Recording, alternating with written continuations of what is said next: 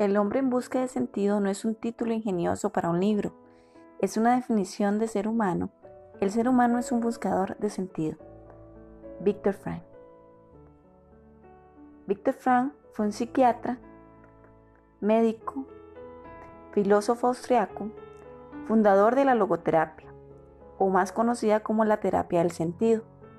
Sobrevivió desde 1942 hasta 1945 en varios campos de concentración y a partir de esta experiencia tan difícil escribió en su más reconocido libro que es El hombre en busca del sentido. Es decir, que Víctor Frank, a partir de su propia experiencia, en donde afrontó la pérdida, el dolor, la muerte y las más difíciles eh, experiencias humanas, pudo a partir de ahí encontrar sentido a lo que le estaba sucediendo. Es de ahí que se desprende la logoterapia, Hoy quiero compartir contigo algunas herramientas de logoterapia aplicadas a procesos de crisis. Esto fue un artículo publicado en la revista mexicana de logoterapia por María Teresa Lemos de Bane. Realmente lo que se plantea es que el sentido es una necesidad. Muchas veces vemos personas o escuchamos o incluso nosotros mismos que a pesar de que aparentemente tienen todo, sienten un vacío o no están del todo bien. Se les escucha decir, tengo todo lo que se supone debería hacerme feliz. Un buen trabajo, una familia, salud, etc. Sin embargo, me siento así. Esto nos lleva a descubrir la necesidad inherente que tiene todo ser humano de descubrir sentido a su vida y a sus circunstancias. Entonces, si el sentido es necesario en la vida cotidiana, ¿cuánto más necesario se hace en situaciones de crisis, se vuelve indispensable, porque si no es posible vislumbrar el sentido al dolor, eh, los procesos de crisis generan muchísima ansiedad, muchísima angustia, este, pueden estar em, relacionados con pérdida, con dolor, con desesperación, con soledad y si no encontramos sentido para atravesar ese dolor o ese túnel oscuro con esperanza, podemos salir de la crisis totalmente disminuidos, totalmente eh, frustrados, amargados, deprimidos o con una incapacidad para enfrentar la vida. Es de ahí la importancia de poder afrontar la crisis eh, con sentido o poder hallarle sentido a lo que estamos viviendo. La verdad es que cuando todo está bien, pocas veces sentimos que esto nos reta un cambio.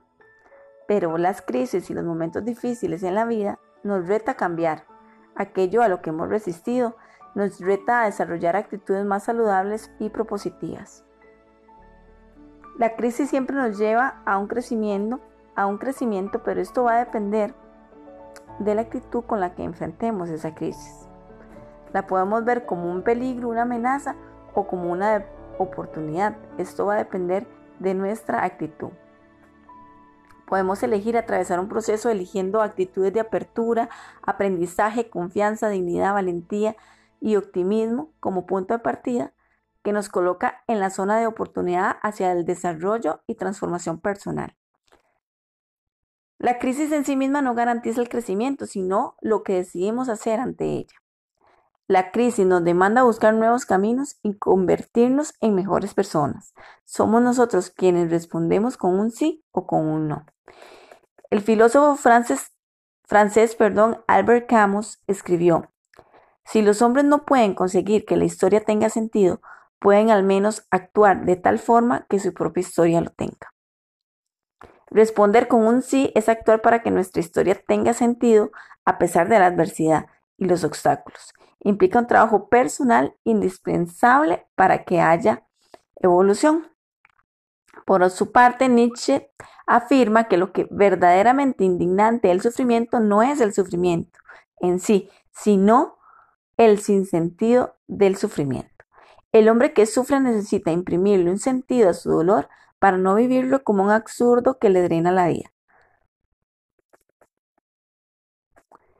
Bueno, con esta introducción que nos presenta la logoterapia de la crisis, podemos ver la importancia de encontrarle sentido a lo que estamos viviendo. Hoy quiero dirigirme a todas esas personas que consideran que se encuentran en una crisis. Creo que esto es un sentimiento a nivel colectivo, a nivel sociedad, que todos estamos experimentando. Y a veces no sabemos qué hacer ante la crisis. Incluso si usted es una persona que trabaja eh, en el área de la salud, personal médico, que está en la parte de enfrente de esta pandemia y que le está tocando eh, lidiar con el dolor, el sufrimiento, la muerte, el duelo. Eh, estas palabras son para usted, porque se hace, se hace sumamente importante poder realizar el trabajo que nos toca en esta pandemia con amor y con sentido, con pasión, porque eso es lo que nos va a motivar a poder eh, seguir adelante y poder salir, como les decía hace un rato, con eh, crecimiento, imprimirle crecimiento y transformación a nuestra vida a través de lo que nos está pasando. Por otro lado, Elizabeth Lucas expresa lo siguiente, la verdadera paz de espíritu no se encuentra nunca al final de una huida, sino siempre al principio de una aceptación. Lo más importante es aceptar que estamos en crisis. Necesitamos aceptar el solo hecho de aceptar que estamos en crisis nos provee un cierto alivio. Y está bien estar en crisis. Es completamente esperable y es completamente normal que sintamos inestabilidad a nivel emocional, que sintamos que, que no estamos bien, que estamos en crisis. Eso es esperable, eso es normal y a todos nos pasa. El hecho de clarificar lo que nos está sucediendo y aceptarlo es el primer paso para transformar. Entonces, entender lo que está pasando, porque muchas veces no sabemos qué es lo que está sucediendo. Por ejemplo, un ejercicio sería ponerle nombre a nuestra crisis principal para poderla trabajar.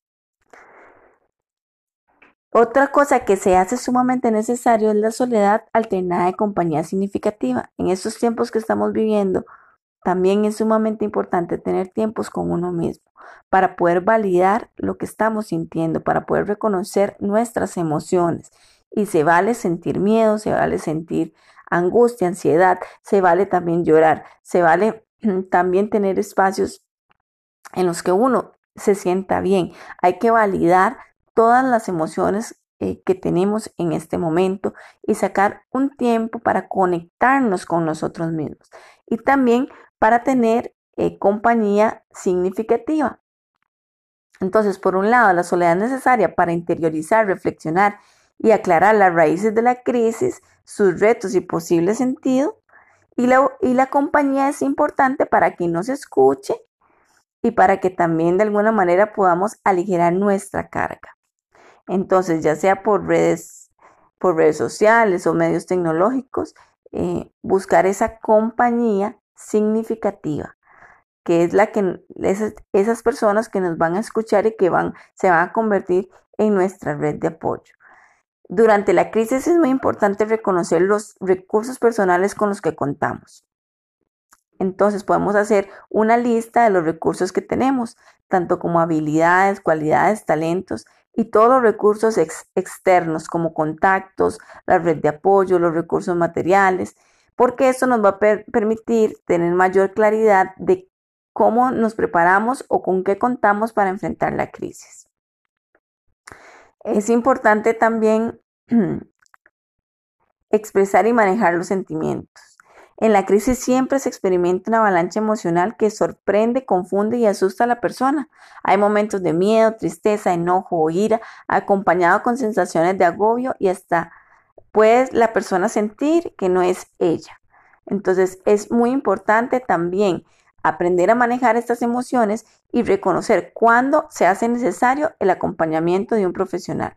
Por ejemplo, en el caso de las personas que tienen altos niveles de estrés, que por ejemplo están sometidas a estos ambientes donde hay muchísimo estrés, donde hay muerte, donde hay enfermedad, donde hay dolor, este, se hace necesario muchas veces el acompañamiento de un profesional en la salud mental que les ayude a llevar su propio proceso.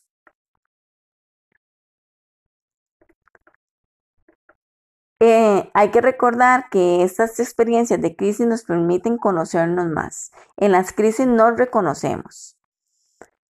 Este, entramos en contacto con nuestras cualidades y con nuestras limitaciones, las que no conocíamos que teníamos. Comprobamos tanto capacidades como retos en los que nos descubrimos de forma auténtica, pues en la crisis las máscaras no funcionan más.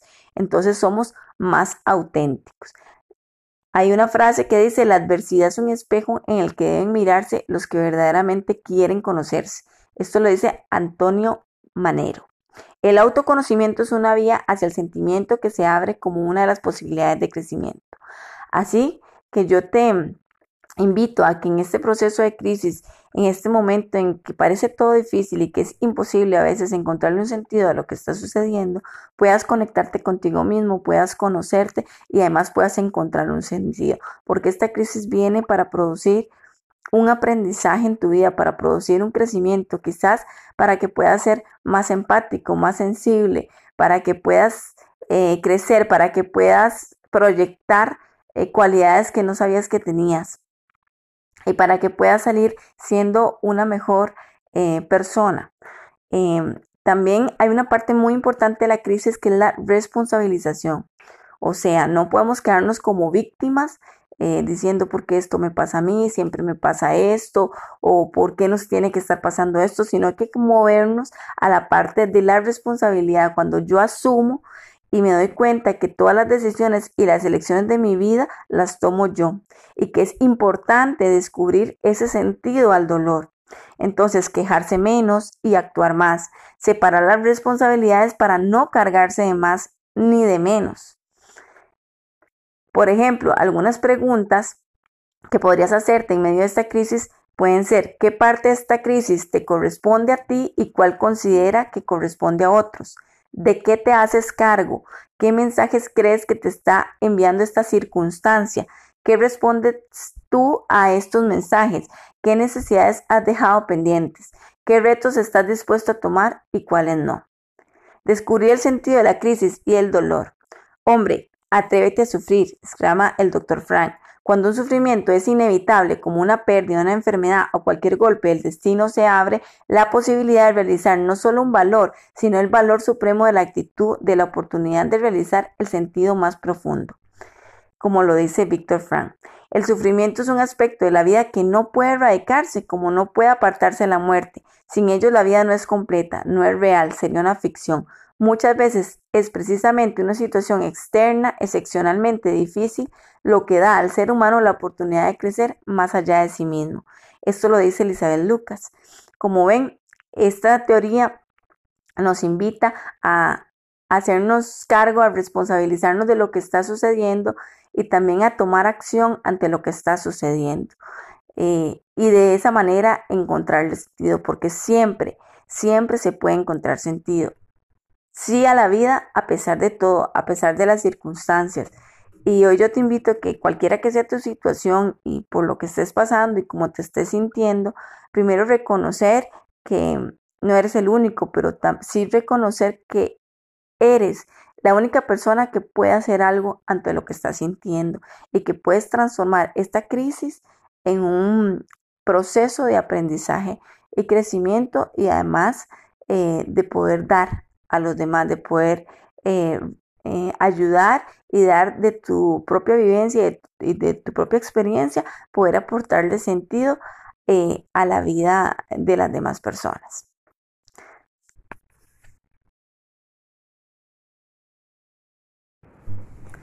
El hombre en busca del sentido no es un título ingenioso para un libro, es una definición de ser humano. El ser humano es un buscador de sentido. Víctor Frank.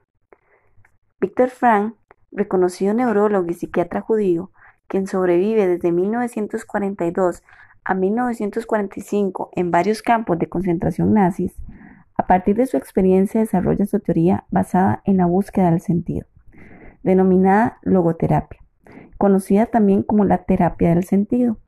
Es una alternativa para vivir una vida más auténtica y más llena de sentido es así como se plantea que el ser humano tiene la capacidad intrínseca y los recursos personales para sobreponerse a cualquier situación y hallarle sentido. y se le hace plenamente consciente de su responsabilidad ante la vida. Hoy estaré compartiendo algunas reflexiones del artículo titulado Herramientas de la logoterapia aplicadas a procesos de crisis por María Teresa Lemos de Vanek, artículo publicado en la revista mexicana de Logoterapia 2014.